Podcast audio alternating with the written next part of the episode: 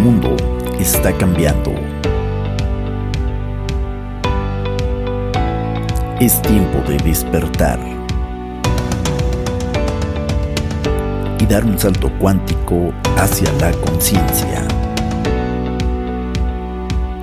Es tiempo de Señor C. Un podcast de desarrollo personal, reflexiones, inspiración mucho más. Bienvenidos.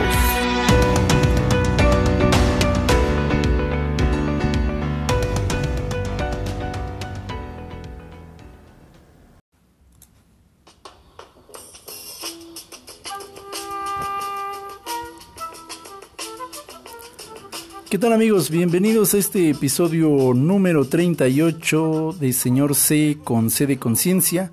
Les saluda con mucho gusto, como siempre, su amigo Juan José Morales. Gracias, en verdad, muchísimas gracias por haberle dado play en cualquiera de las dos plataformas donde estos episodios están disponibles, sea a través de Spotify o a través de Anchor, a través de las apps o a través de sus respectivos portales web. Muchísimas, muchísimas gracias por, por estar aquí. Ponte cómodo, por favor, eh, en tu sillón, en tu asiento, en tu lugar de trabajo, en tu cama, en la cocina, donde quiera que escuches este episodio. Quiero invitarte a que te, a que te pongas cómodo. Por favor, ponte cómodo. El día de hoy ya viste el título. Este título nació a raíz de una publicación que vi en Instagram. Vi una fotografía que me llamó muchísimo, muchísimo la atención en algún país de Europa se observa que está un, carro que se ve que tuvo un accidente y entonces está volteado, está literalmente el carro eh, levantado sobre su costado derecho. Es decir, la, la, puerta del conductor quedó hacia, hacia el piso y la ventana del copiloto pues prácticamente queda al aire. La imagen es muy graciosa porque es un carro azul eléctrico compacto no sé si fue el regalo de alguno de, sus hijos o sus nietos para, para los conductores, pero se observa en la parte de afuera, en, el lado derecho de la fotografía, totalmente pegado al auto, a un simpático ancianito, tal vez como de, no sé, 70 años, eh, con sus pantaloncitos azules así formales y, su camisa blanca, sus lentes, obviamente, su cabello totalmente cano y, se le observa, se le observa sonriente, está muy sonriente, quietecito, posando para la fotografía, a pesar de que el auto está volteado. Luego, al interior del carro, todavía dentro del carro, sujetando el volante, está quien se entiende que es su esposa, una mujer también ya de más de 70 años, su pelo cano, chinito así, con, con sus lentes. Y, sonriendo, sonriendo los dos, una adentro y el otro afuera, sonriendo para la fotografía, a pesar de haber tenido el accidente, ¿no? Todavía se alcanza a ver en la parte de atrás a alguien que está tratando de, entrar por una de las ventanas para rescatar a la señora. Y, la imagen se me hizo muy graciosa porque muestra una pareja de ancianitos ahí sonriendo hasta para la foto, a pesar de, del, momento que acaban de, de vivir, ¿no? Entonces es, muy gracioso y lo más interesante que me impactó de esta publicación es la, la leyenda de texto que venía abajo y decía, ser feliz en tiempos complicados y luego con signos de interrogación es el nuevo acto revolucionario. Y dije, wow, eso estuvo profundo. Después, por esas curiosas sincronicidades de la vida, vi otra publicación que me llamó también, pero enormemente la atención por la, la sincronía con la imagen que yo había visto precisamente de esta pareja de ancianitos. Y describe varias situaciones que muchas personas están viviendo en medio de esta situación de, de pandemia y confinamientos que, bueno, se han extendido ahora al 2021 también.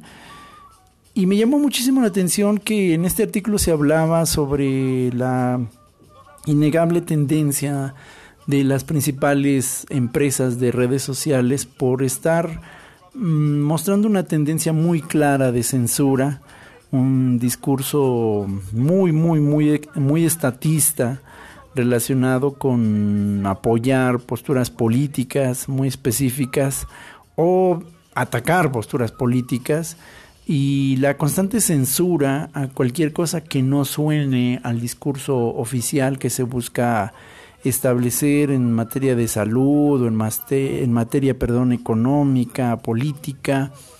Muy interesante que, que las redes sociales que un día fueron sinónimo de libertad de expresión, hoy se han convertido prácticamente en sinónimo de censura. Y esto lo han experimentado absolutamente todas, todas las redes sociales conocidas, los mensajeros sociales, los famosos messengers, en cada una de sus plataformas. Y el punto es que en la parte final de este artículo que yo leía, decía algo muy interesante que es totalmente cierto y mencionaba que todo parece indicar que en un mundo que está empezando a ser direccionado hacia un pensamiento de masa, a un pensamiento unificado, estatista, oficialista, ser, ser uno mismo, ser, parece que es un nuevo acto revolucionario. Y esto se está finalmente completando con un tercer meme que vi también en, en, en, una red social, en el muro de un amigo, y publicó algo que también se me hizo sincrónico. Ya eran demasiadas señales como para no hablar de esto y el meme mostraba a un par de policías subiendo a una patrulla a, a, una persona esposada de manos, ya saben, con las manos hacia la espalda. Pero la parte interesante es que se observa en el meme cómo los dos policías tienen una cara de emoji, de enojo, eh, la esposa y el hijo, de donde se ve que están sacando a la persona que están subiendo a la patrulla, tanto la esposa como el hijo, eh, los dos tienen también cara de emoji enojado. Y luego se observa un par de testigos que están viendo la detención y están también con cara de emojis enojados. Sin embargo, al sujeto que están subiendo a la patrulla, esposado, los oficiales, tiene una cara de emoji sonriendo. Y esto, una vez más, me, trajo precisamente esta, esta reflexión sobre efectivamente la, nueva revolución que estamos viviendo. Y esto me, me hizo reflexionar sobre dos cosas. La primera que cuando la gente hablaba años atrás de una tercera guerra mundial, suponía que esta guerra seguramente empezaría con bombas y, otra vez países atacándose con amenazas de misiles y cosas de este tipo. Y, la verdad es que no está sucediendo así. Algunos eh, analistas de geopolítica señalan que estamos prácticamente entrando en una especie de tercera guerra mundial, pero esta tercera guerra mundial se está eh, llevando a cabo a través de, los medios masivos de, eh, de información y a través sobre todo ahora de las redes sociales que están siendo las nuevas plataformas de despliegue de misiles y bombas y balas. Ahora las bombas, los misiles y las balas son, son ideológicos, son intelectuales, están enfocados principalmente a la transmisión de poderosas ideas que causen explosiones ideológicas, que desaten reacciones eh, un hongo atómico, intelectual y energético que despliegue su poder llenando hectáreas o alcanzando hectáreas con una onda explosiva de miedo, de terror, de desesperanza, de división, en muchos sentidos. Y es comprensible esta percepción porque vemos que la palabra revolución siempre ha tenido un, concepto asociado de, un, de, un, combate físico. La revolución siempre está asociada a eso, a una contienda, siempre debe haber golpes, gritos, armas, debe haber alguna forma en la que se entienda que una, una revolución está, está sucediendo. Aquí en, en, México, como en muchas otras partes del mundo, pues prácticamente algunos de los movimientos de libertad política son conocidos precisamente como revoluciones o movimientos de independencia. Aquí en México tenemos dos casos, pero total, totalmente claros. El primero sucedió en 1810 con el movimiento independentista eh, liderado, se cuenta en la historia, por el cura Miguel Hidalgo y bueno, toda una serie de, caudillos que, decidieron pelear por la independencia y bueno, a raíz de ahí México pues tuvo un cambio radical. El segundo movimiento que generó una ola de cambios impresionantes en este país, algunos para bien y, una gran parte no tanto, como sea, fue precisamente la Revolución Mexicana sucedida ya en 1910 y, y bueno, la revolución siempre ha estado asociada a la, a la lucha prácticamente de dos clases, ¿no? Esto es como tesis también para algunos, eh, para algunas ideologías como el socialismo, el comunismo, donde se habla siempre de, dos grupos que, que, tienen una especie de combate, aquellos que, que, aman el poder en sí mismo y lo que buscan es eh, quedarse ahí, mantenerse sin repartir, sin compartir al resto de, de las personas la la belleza del poder, la belleza de la autoridad y lo que buscan es someter, eh, destruir inclusive a aquellos que se opongan a esta estructura monopólica de, de autoridades y poderes. Entonces hay un grupo de personas que casi siempre son conocidos como la resistencia. Hay un grupo que dice nosotros no, no estamos de acuerdo con esto. Y entonces no solamente eh, se molestan, se indignan, ¿no? Como parece que hay un tercer grupo que pues, prácticamente es el grupo de corriente, que dicen, bueno, yo no quiero broncas, yo sigo la corriente, si dicen este para allá, pues ay, mira, yo me hago para allá. Si me dicen este para acá, pues me hago para acá. Y entonces, sí, sí, sí, lo que sea, lo que sea, mientras no me quiten pues, a mí ciertos beneficios, o al menos con que no se metan conmigo, o no se metan con mi familia, pues perfectamente. Entonces yo, yo no tengo problemas en obedecer, someterme, no estaré de acuerdo, pero prefiero eso, prefiero eso a enfrentarme. Y como les decía, existe un grupo que es conocido como la resistencia. El grupo de la resistencia regularmente es un grupo de personas que se resisten a decir, no, yo no me voy a quedar eh, al menos callado ante, ante una injusticia, ante una situación que, que apele contra mis derechos básicos elementales. En ese sentido no no no no me pienso, no me pienso arriesgar a eso. Prefiero prefiero levantar la voz y de ser necesario prefiero um, alzar mis manos y mis pies para entrar a la acción. Y entonces es aquí donde se habla de revoluciones y, y los dos grandes movimientos de revolución mm, moderna pues prácticamente se dieron con la Primera y Segunda Guerra Mundial, que bueno, pues prácticamente mostraron un, aumento de, del uso de la fuerza entre los seres humanos como jamás se había visto. Prueba de ello es que finalmente la Segunda Guerra Mundial pues mm, dejó de ver muchísimas cosas, el salvajismo con el que los ejércitos se peleaban entre ellos, eh, gracias a, algunos tratados internacionales que se lograron a raíz de la Primera Guerra Mundial, se prohibieron cierto tipo de armamentos que eran sobre todo químicos eh, extremadamente inhumanos, pero aún así hasta la fecha se siguen utilizando armas que son potencialmente destructivas y en ese sentido es a veces escandaloso ver el tipo de presupuestos que los gobiernos asignan eh, mensualmente y anualmente para sostener a sus ejércitos y sostener la creación de tecnología al servicio de la guerra. Son millones, millones de dólares que se destinan, repito, mensual y anualmente para sostener soldados, ciencia y tecnología a favor de la guerra. La idea siempre es crear el arma más destructiva, más expansiva, que, que más, más, más permita la muerte de otros seres humanos de manera más rápida, letal y efectiva, sin, sin gastar eh, tantos recursos, sin tener que desplazar a tantos ejércitos.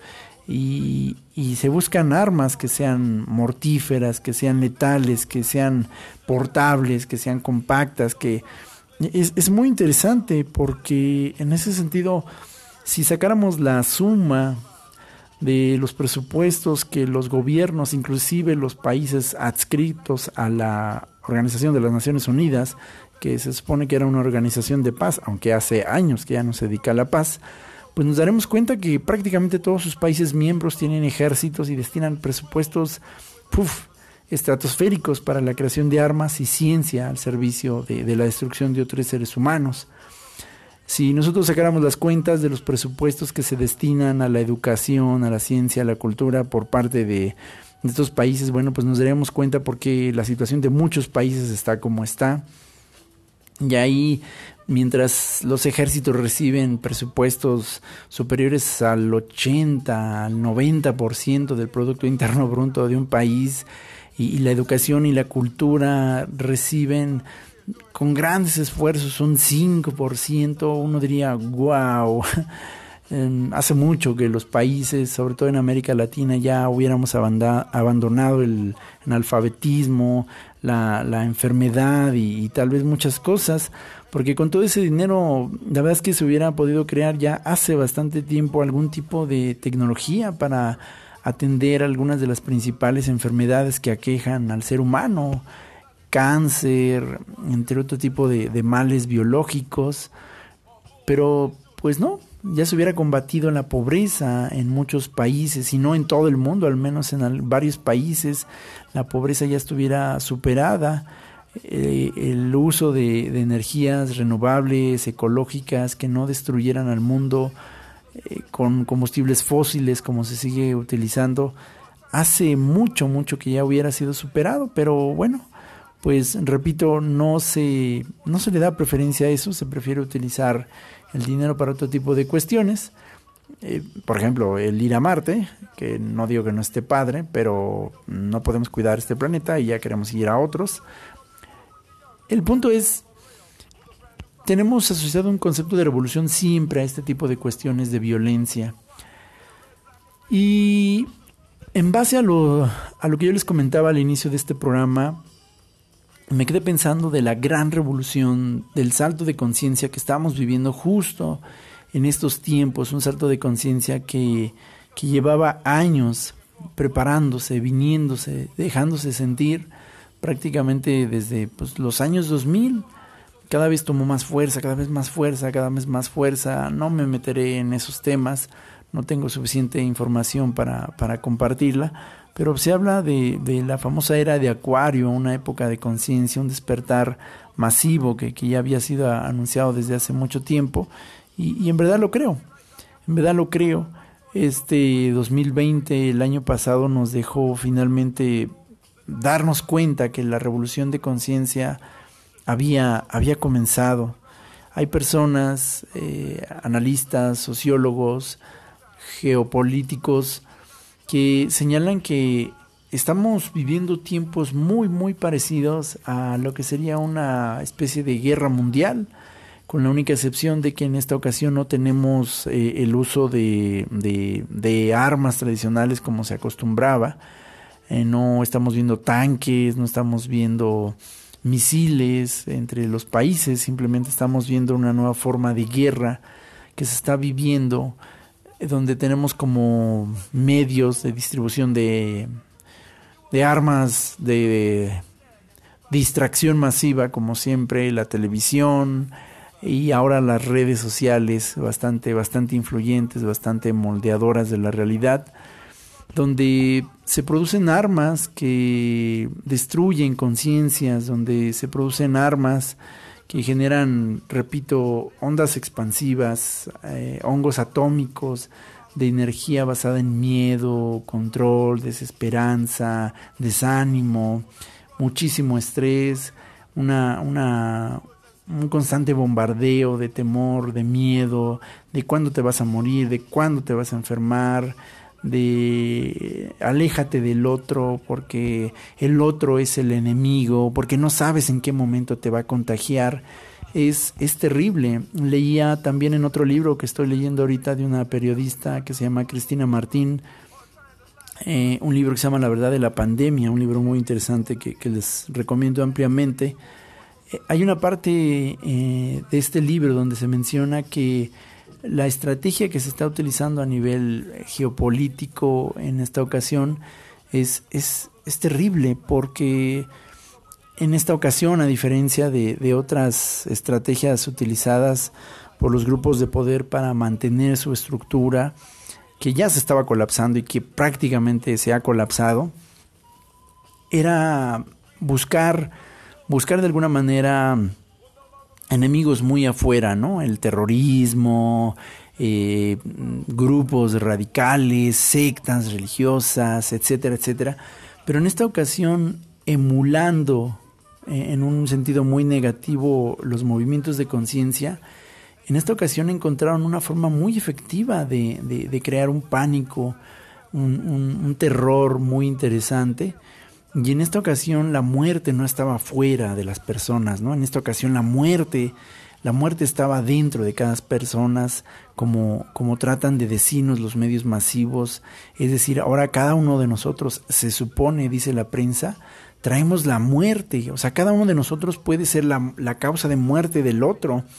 Entonces, en ese sentido, eh, la llamada distancia social, la distancia física es, es eso, porque no sabes si, si, si tú vas a matar al otro. Se, se indujo una serie de, de políticas sociales y culturales bastante, bastante cuestionables sobre el tema de, de hasta dónde, hasta dónde privarte de reunirte con tu familia, de tener convivencias, aunque fueran de grupos reducidos, con tal de que no llevaras la muerte o la enfermedad a otras personas, ¿no? Pasando de lado la importancia de, del poder curativo de un abrazo, el poder curativo de una sonrisa, el poder curativo de, de la oración entre varias personas, de la oración entre varias personas, del rezo entre varias personas. Y la unión hace la fuerza, es verdad, y cuando varias personas se juntan para generar una intención de paz, de amor, de salud. Se ha comprobado, inclusive con, con, experimentos en, en, laboratorio, cómo cambia no solamente el cerebro, las frecuencias del cerebro, pero además cómo sí se producen cambios en la materia, en los cuerpos de las personas por las cuales se, se ha orado en cierto momento, cómo, cómo células cancerígenas han cedido frente a, equipos de monitoreo, perdón, con revisión científica para evitar que, se hablara de una manipulación, de un engaño, y, esto se ha visto. Entonces, eh, también precisamente el 2020 dejó de manifiesto como eh, agrupaciones que, siguen a, a, nivel técnico cómo se modifica la resonancia Schumann, eh, que, tiene que ver muchísimo con los campos magnéticos de nuestro planeta, se hicieron eh, estudios muy interesantes de cómo, cómo cambiaba la resonancia del planeta en ciertas zonas donde se generaban precisamente meditaciones masivas, donde se hicieron oraciones masivas para, para pedir a Dios, al universo, un cambio de frecuencia en muchos sentidos para, para aminorar la carga que estaba trayendo la cuestión de la pandemia. Y, es sorprendente por qué estar unidos es ahora un acto revolucionario, porque se, se, enseña, se enseña muchísimo a través de esta, de esta parece una, una guerra ya psicológica, que, que, cada uno de nosotros tiene la muerte, entonces el otro es el enemigo, eh, ves a la, en la calle pasar una persona y, la gente empieza a hacerse a un lado, te miran con desconfianza, y peor si no te conocen, o sea, te ven y literalmente ves cómo dan pasos atrás o pasos al lados. Y, y, ya ni se diga si te ven con, con cubrebocas o sin cubrebocas, con una careta, sin la careta, es, es impresionante cómo, cómo se recurrió a la denuncia, inclusive ahora promovida por las autoridades eh, por este tema de denuncias y tu vecino, como criminalizando al ciudadano. No estoy diciendo que no era necesario la conciencia social, donde todos teníamos que participar para ayudarnos, cuidarnos, pero lo repito abiertamente, sin ningún tipo de, pena, esto se convirtió en un, en un tema de control social. Y, curiosamente, las, las, libertades civiles, la, libertad de expresión, es curioso que sin una sola bala de por medio, sin tener que romper un solo cristal, ahora alzar la voz, expresar opiniones, se ha convertido en la nueva revolución en estos tiempos que estamos viviendo. Es muy, muy, muy interesante cómo la revolución de conciencia finalmente sí está aquí. Y la revolución de conciencia, sí, yo sé que a todos nos gusta ese lado vamos a llamarle un poco hippie, donde todos pues nos concentramos en el amor, en la paz, en vibrar desde la llama violeta y esto que está bien, está padre, porque sé que, que tiene fuerza, no, no me burlo, en verdad creo, creo en esta capacidad muy, muy alta, en verdad creo en esta capacidad muy, pero bastante alta de la, de la espiritualidad en acción. Lo acabo de decir, eh, está comprobado cada vez más la enorme influencia del mundo espiritual sobre el mundo material, pero la gran verdad es que también los movimientos de conciencia eh, están generando voces cada vez que se levantan para decir, hey amigos, eh, vibremos con la fuerza de la llama violeta, pero también alcemos la voz para decir, hey, tenemos que defender nuestra libertad. ¿Cuál? Primero nuestra libertad de expresión, luego nuestra libertad de tránsito, luego nuestra libertad de disentir, luego nuestra libertad de mantenernos en contacto unos con otros. Sin estas libertades no hay civilización que llegue muy lejos. No la hay, al menos no llegará de maneras efectivamente democráticas. Que la palabra democracia es una palabra que se ha masticado tanto en, en los ambientes políticos, que pues prácticamente ya no significa nada hoy en día, ¿no? Se utiliza ya como parte del speech de los políticos, de la prensa, siempre para justificar nuevas leyes, nuevos impuestos, para tratar de argumentar por qué se ataca al otro partido, por qué no se da beneficio a los que se llaman opositores y así. Se utiliza una serie de jergas políticas que la verdad la gente ya no sabe ni qué significa democracia porque la prueba más evidente es que siempre que un político o un gobierno ah, establece una ley injusta, eh, una ley inadecuada, casi siempre escuchas a la gente encogerse de hombros y decir, pues sí, pues ya, pues así son, sí, pues ya sabíamos, pues es que ya sabes cómo son. Y entonces la gente simplemente se encoge de hombros y ya no hace nada. No alza la voz porque dice, no pasa nada, ah, no tiene caso. Ah, Simple y sencillamente eh, lo que pasó ahora en, en, estos primeros días de enero de 2021, donde la famosa empresa Facebook anunció unas nuevas políticas para su aplicación de WhatsApp y finalmente avisó así sin ningún tipo de, empacho que, que, sí, que pues iban a, iban a meterse totalmente a, a toda tu información. Y eso incluía venderle tus chats, a, empresas y sus socios de negocios eh, con fines publicitarios. Y bueno, pues que si te gustaba bien y si no, pues que el 18 de febrero pues te iban a cancelar tu cuenta, ya no vas a tener acceso. Y pues si quieres pues ahí está, si no pues vete, prácticamente como muchas empresas, ¿no? y, lo más interesante es que al principio pues muchos, muchos usuarios decían, ¿no? Híjole, sí, bueno, pero pues ¿quién soy yo? Yo no soy nadie. Ay, pues a mí no me importa que me espíen. Wow, ¿te das cuenta de esta forma de pensamiento basada casi siempre en el conformismo del que hablaba, ¿no? Ese grupo, ese grupo de personas que siempre, que casi siempre dice eso, ¿no? Bueno, pues sí, si dicen verde, pues yo digo verde, rojo, ah, sí, rojo. Ah, mientras no me maten, mientras no me quiten mis comodidades, sí, hagan lo que quieran, mi libertad no me importa, lo que quiero es que me den una sensación de seguridad, ¿no? Entonces, eh, se demostró que, que, muchísima gente se organizó y estuvimos prácticamente muy en contra de esto. Y hubo en menos de, en menos de cuatro días, hubo un salto gigantesco de más de 75 millones de usuarios que abandonaron la, la plataforma de WhatsApp para migrar a otras como Telegram, o Signal. Y obviamente, bueno, pues esto repercutió a nivel de acciones en Wall Street para, para la empresa. Y, obviamente, bueno, pues después ahora la empresa ya andaba pidiendo disculpas y diciendo que no que van a cancelar su política, sino que la van a retrasar, ¿no? Bueno, ahí ya el que desee mantenerse, bueno, pues ahora sí ya, eh, como dicen por ahí, ¿no? Guerra avisada no mata soldado, y pues ya el que por su gusto muere, pues hasta la, hasta la muerte le, le, sabe, ¿no? Entonces, eh, pero regreso al punto. Eh, estamos viviendo en una generación tan alta de conciencia que inclusive un evento tan sencillo como una, una proclamación de una aplicación que, que cínicamente dijo, sí, te voy a espiar y voy a vender tu información para que otros la espíen, en esta ocasión la, la gente no aceptó esto. Un gran grueso de la población dijo, pero claro que no.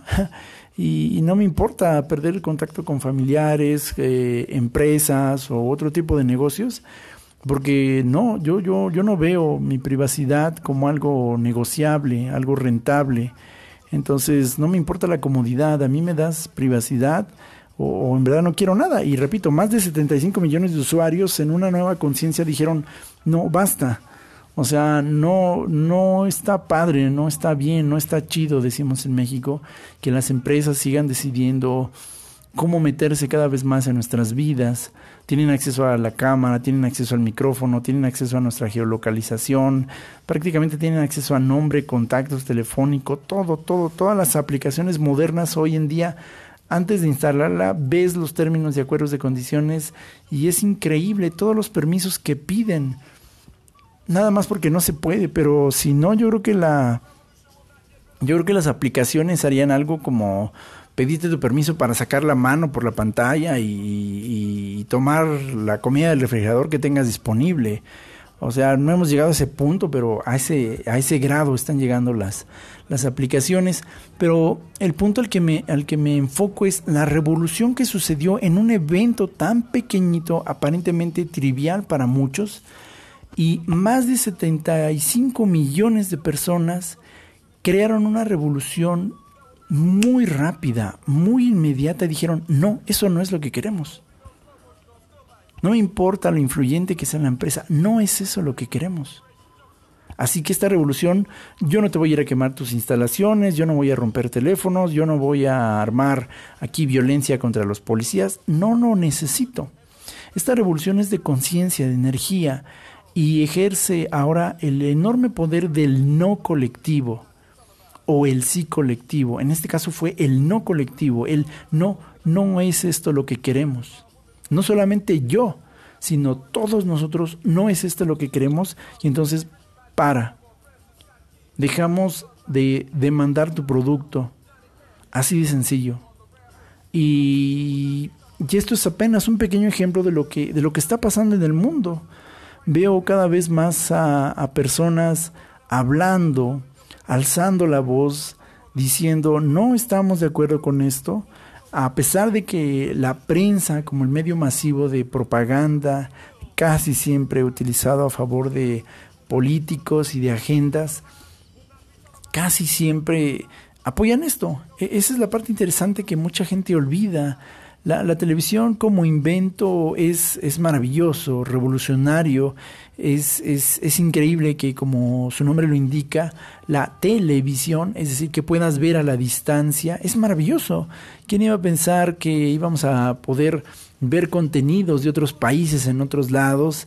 Cuando la televisión aparece eh, por primera vez en el mundo, bueno, fue algo maravilloso. Eh, ya no tenías que desplazarte físicamente a un teatro, a una carpa, a un lugar físico, sino lo podías ver desde la comodidad de tu casa. Cuando llega la televisión a color es maravilloso porque el mundo estaba acostumbrado a ver el mundo a través de blanco y negro y de pronto llegan los colores, entonces se volvió más vívido, era más, más real, como una especie de tercera dimensión. Finalmente después llega el Internet que todavía crea esa televisión ahora amplificada donde en cuestión de segundos te podías enterar de lo que pasaba en otro lado del planeta sin necesidad de viajar, de subirte a un avión y, tenerlo en tiempo real a través precisamente, repito, de las redes sociales que en un momento fueron sinónimo total de libertad de expresión. Pero la televisión como, como estructura, como, como un sistema, ya no como el invento, como el elemento científico, se, convirtió muy pronto en una estructura de poder que ha sido utilizada incontable número de veces por gobiernos, agendas y sistemas, empresas que se dieron cuenta del enorme poder de la televisión para alcanzar en minutos millones, millones de conciencias.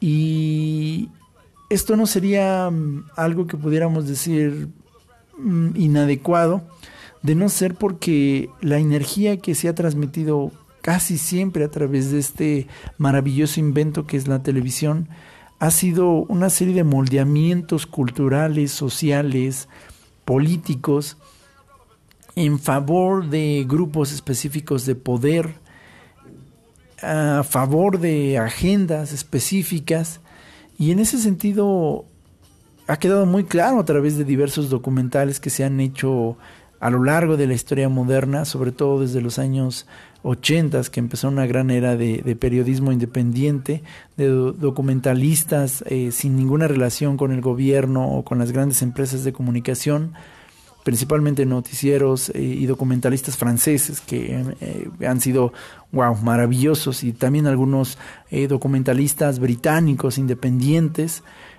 maravilloso, maravilloso en verdad. Son, son documentales llenos de tanta información que nos muestran cómo, cómo la, la, televisión y los medios masivos siempre han sido utilizados así de esa manera para, para controlar la opinión de la gente, para callar lo que debe de ser eh, dicho con la voz, para, para callar lo que no gusta a ciertas personas y a cambio entretenerlas o literalmente aterrorizarlas.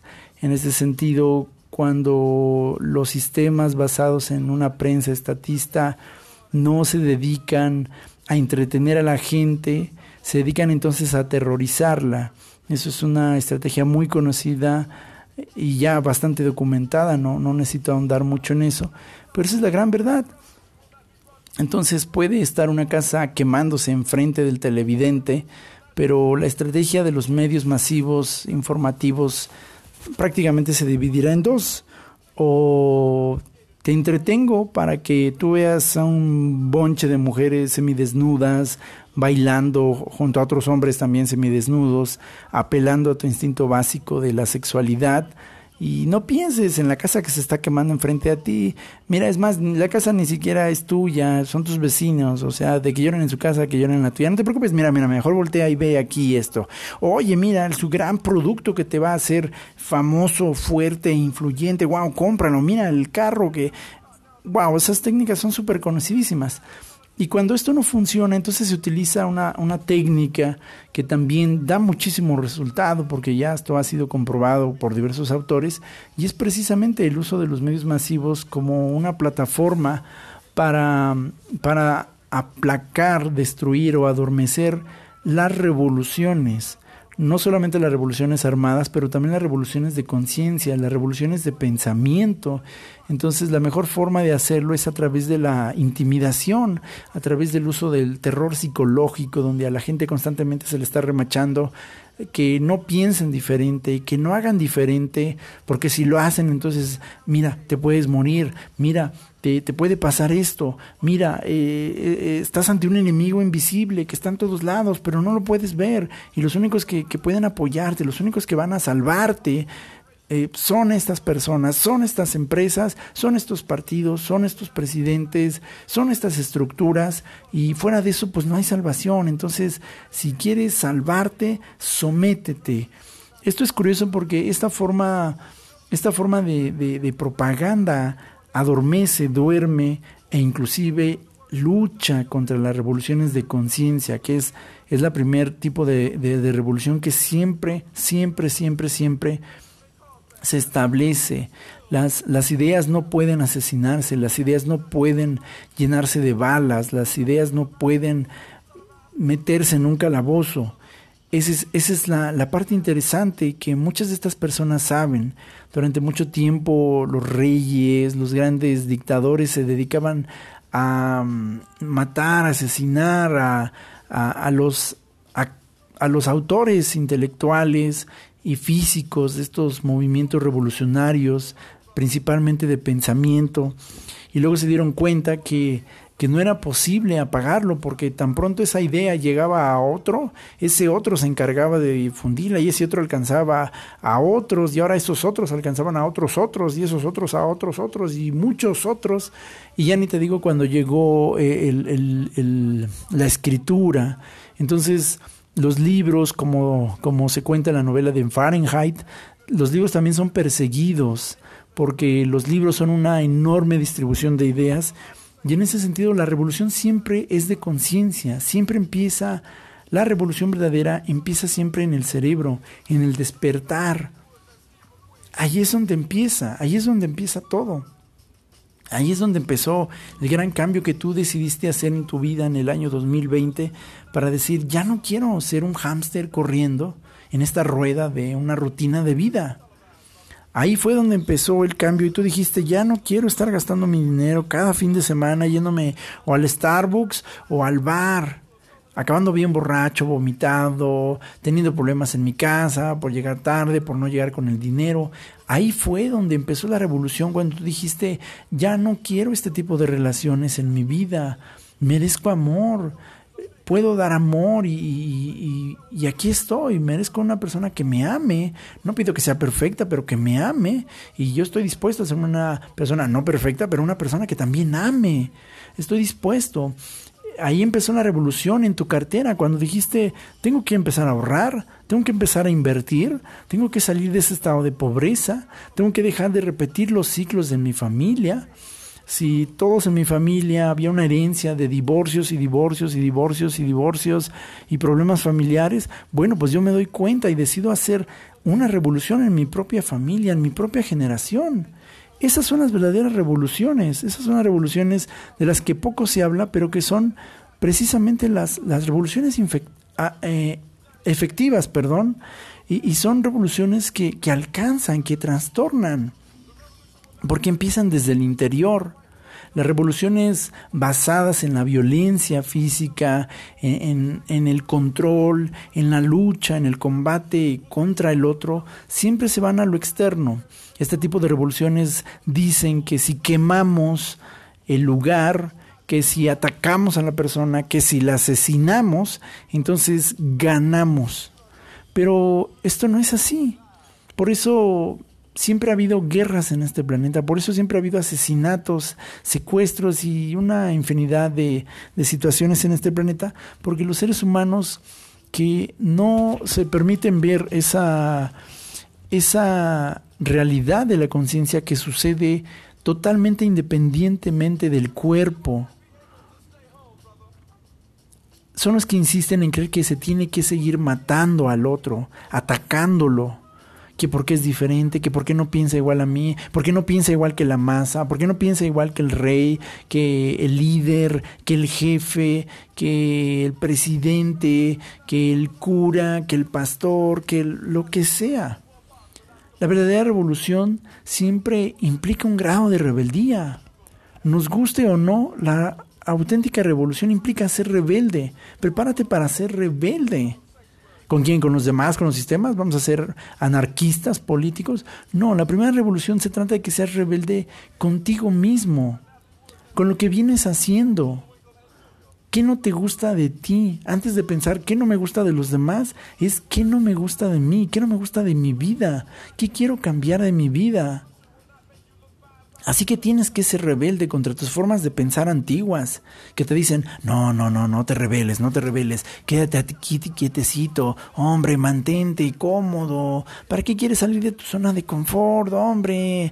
Mira, mira, ay, hombre, no luches, ya, haz lo que hacen todos, sé sumiso, pues total, Mira, no le estás haciendo nada a nadie, te lo mereces, gasta tu dinero a manos llenas, no ahorres, no tengas inversiones, no hagas tus papeles en regla, no tengas, no dejes herencias, caramba, no hagas tu testamento, pues total, la vida va y viene, em, no nos...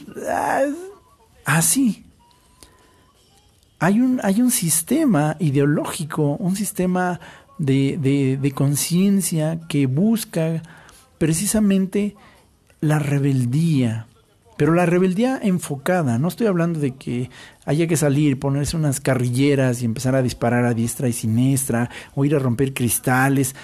Te vas a dar cuenta muy pronto que todos esos movimientos no logran realmente lo que quieren, porque están basados en un concepto de revolución y una rebeldía que no parte del interior. La primera rebeldía es con uno mismo.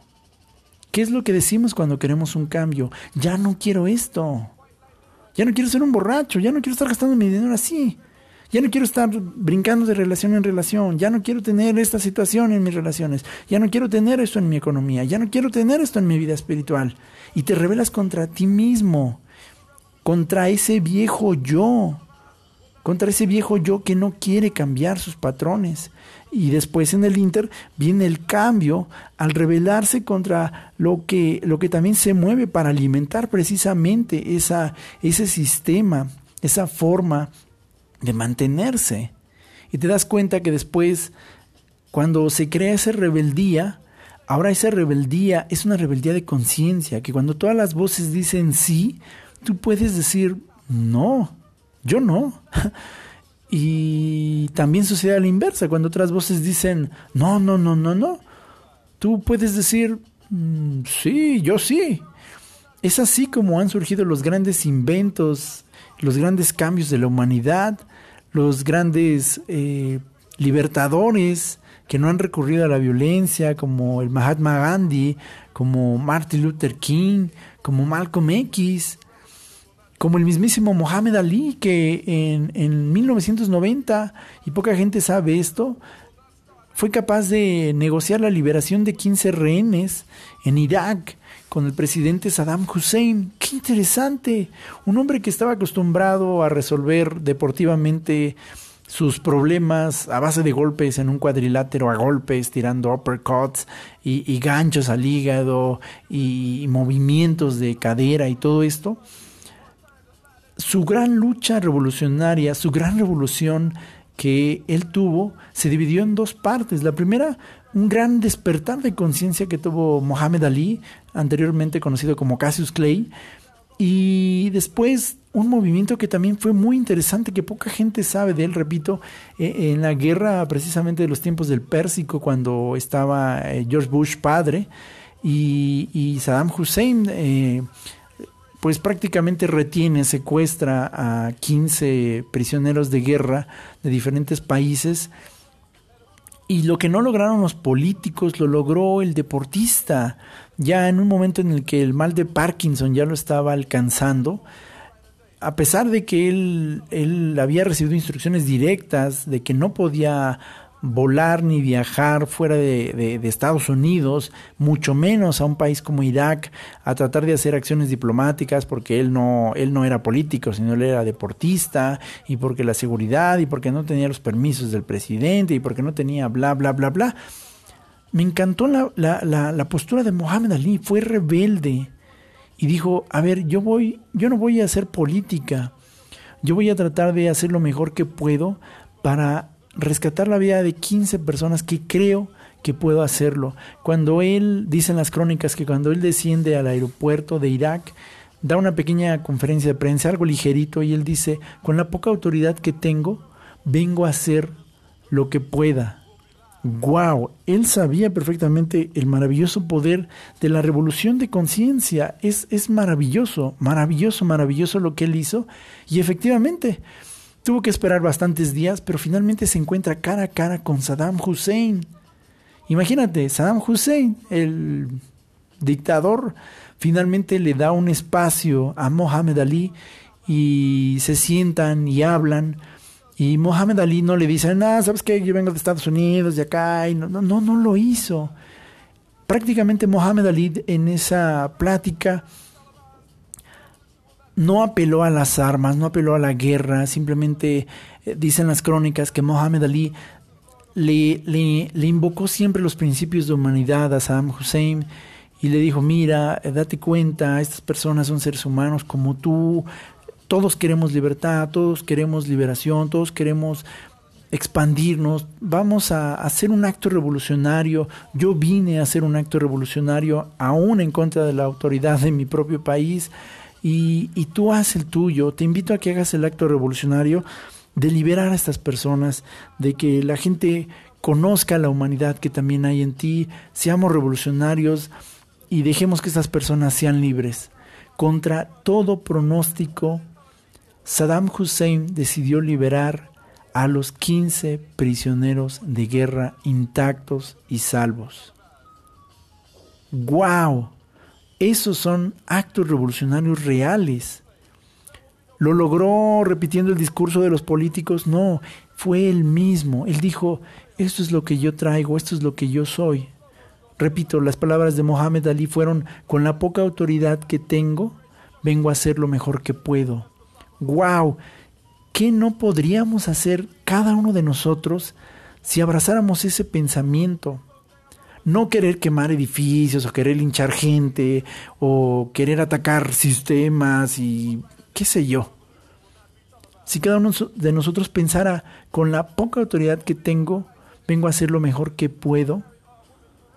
Digo, era un gesto de modestia porque Mohamed Ali sabía quién era. Repito, él ya había dado pláticas en televisión, transformando los conceptos de racismo que había en ese entonces en Estados Unidos, hablando de, muchísimas cosas, inclusive de cosas espirituales muy profundas, en varias entrevistas que constan que le hicieron a, Mohamed Ali. Es maravilloso, pero cómo revolucionó a su mundo siendo el mismo. Hoy estamos en el 2021 en una continuidad de una situación de salud pública que se ha convertido en una situación de control social, pero Efectivamente, hoy cuando toda la prensa y todos los medios dicen esto es lo que se tiene que decir, esto es lo que se tiene que hacer, y si no lo haces así, si no lo dices así, entonces te vamos a reprimir, te vamos a censurar, no te vamos a permitir hacer esto, es el tiempo de que seamos nosotros mismos, que seamos humanos, que recordemos nuestra calidad humana, que juntos sanamos, que esto que se nos dice de que el otro es el enemigo ahora, ahora el otro es el terrorista, porque en cualquier momento te infecta, en cualquier momento te mata. Todos son terroristas, todos alrededor tuyo son terroristas, portan un virus que puede explotar en tu casa, que puede explotar si los ves, si los miras, si los tocas, si los besas y si los abrazas. Los únicos que no tenemos esa capacidad destructiva ni terrorista somos los políticos y la prensa. Todos los demás te mienten, todos los demás te pueden estar ocultando algo, menos nosotros, los políticos y la prensa. Oye, oye, oye, pero tendrías que estar hablando de la llama violeta y la cosa bonita. Sí, definitivamente eso hace falta. Hace falta meditación, oración, hace falta amor, hacen falta pláticas sí de desarrollo personal, del poder de la abundancia, de cómo alcanzar más dinero, de cómo bajar de peso, eh, biodificando. Todo eso está bien, pero también la revolución viene cuando alzamos nuestra voz, cuando alzamos la mano y decimos, hey amigo, estoy llorando, estoy meditando, estoy haciendo mi parte, pero también estoy diciendo, participo, esto, esto no. No necesito aventarte una bomba molotov, no necesito dispararte, no necesito ni siquiera darte un puñetazo. Solo te digo, todo lo que tú necesitas es amor, todo lo que yo necesito es amor y me voy a movilizar si me tengo que movilizar, voy a alzar la mano si tengo que alzar la mano, voy a opinar porque tengo el derecho de opinar, tengo el derecho de decir, hey, esto, esto me parece que no está haciéndose bien. ¿En qué momento se hizo delito decir simplemente eso? No, eso me parece que no está bien. Eso es peligroso. La novela de 1984 de George Orwell justo habla de un futuro distópico donde se considera inclusive que pensar diferente a lo que decía el sistema era un crimen. Estamos llegando a ese punto y mucha gente no se da cuenta. Mucha gente sabe reconocer y filosofa acerca de la película de la Matrix, pero no se da cuenta de la Matrix que se está construyendo justo delante de nuestros ojos en este momento a raíz de un tema de salud pública. Así que mis queridos amigos, quiero dejarles una reflexión a través de una canción que, que escuché y me pareció maravillosa, que acompaña bastante también el fondo de esta canción que ustedes están escuchando que se llama precisamente, bueno, el tema que están escuchando de fondo, que han escuchado todo este tiempo, precisamente se llama The Revolution Will Not Be Televised. Es esta que están escuchando de fondo. Y es una canción icónica de los movimientos de conciencia, particularmente de los movimientos mm, en la lucha contra el racismo, pero también de los movimientos de lucha de conciencia social de los 60s y los 70s, interpretado por Gil Scott. Pero esta canción, aunque es el, fondo de este podcast, no es la que específicamente les pondré, sino otra que está basada en esta canción y que está en español para que podamos eh, entenderlo. La mayoría de nuestra audiencia pues es de, habla hispana. Así que con esto me quiero despedir. Seamos la nueva revolución de conciencia, no a base de violencia, no a base de armas, pero a base de amor, a base de un amor que tiene mil veces más fuerza que el miedo, tiene mil veces más fuerza que la desesperanza. Si es posible, si hay posibilidad, si la hay, si la hay, esto sí puede cambiar. Seamos revolucionarios, cambiemos, cambiemos. Paz a todos ustedes.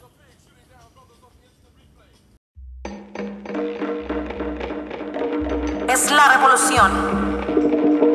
La revolución que no será transmitida por ninguna antena celular, por ningún satélite televisivo.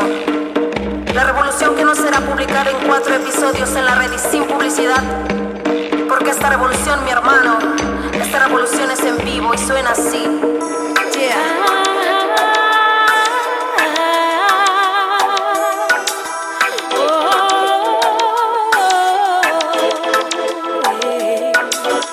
No serás capaz de quedarte sentado en tu casa. Ya no serás capaz de negarte a ver o escuchar lo que pasa.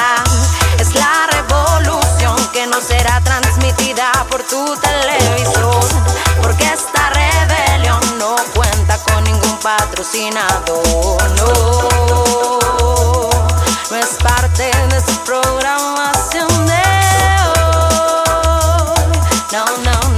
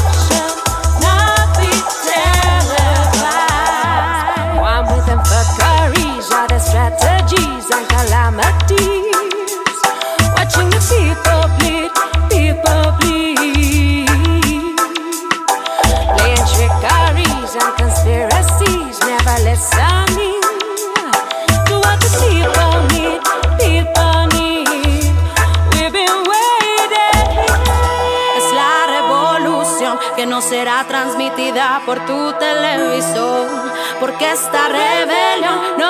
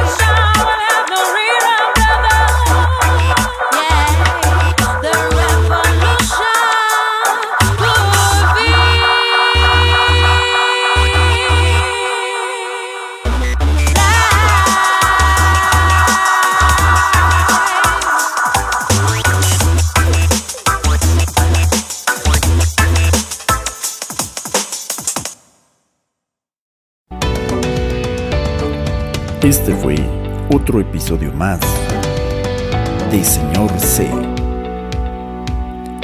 Muchas gracias por habernos acompañado. No te decimos adiós, sino hasta la próxima. Señor C.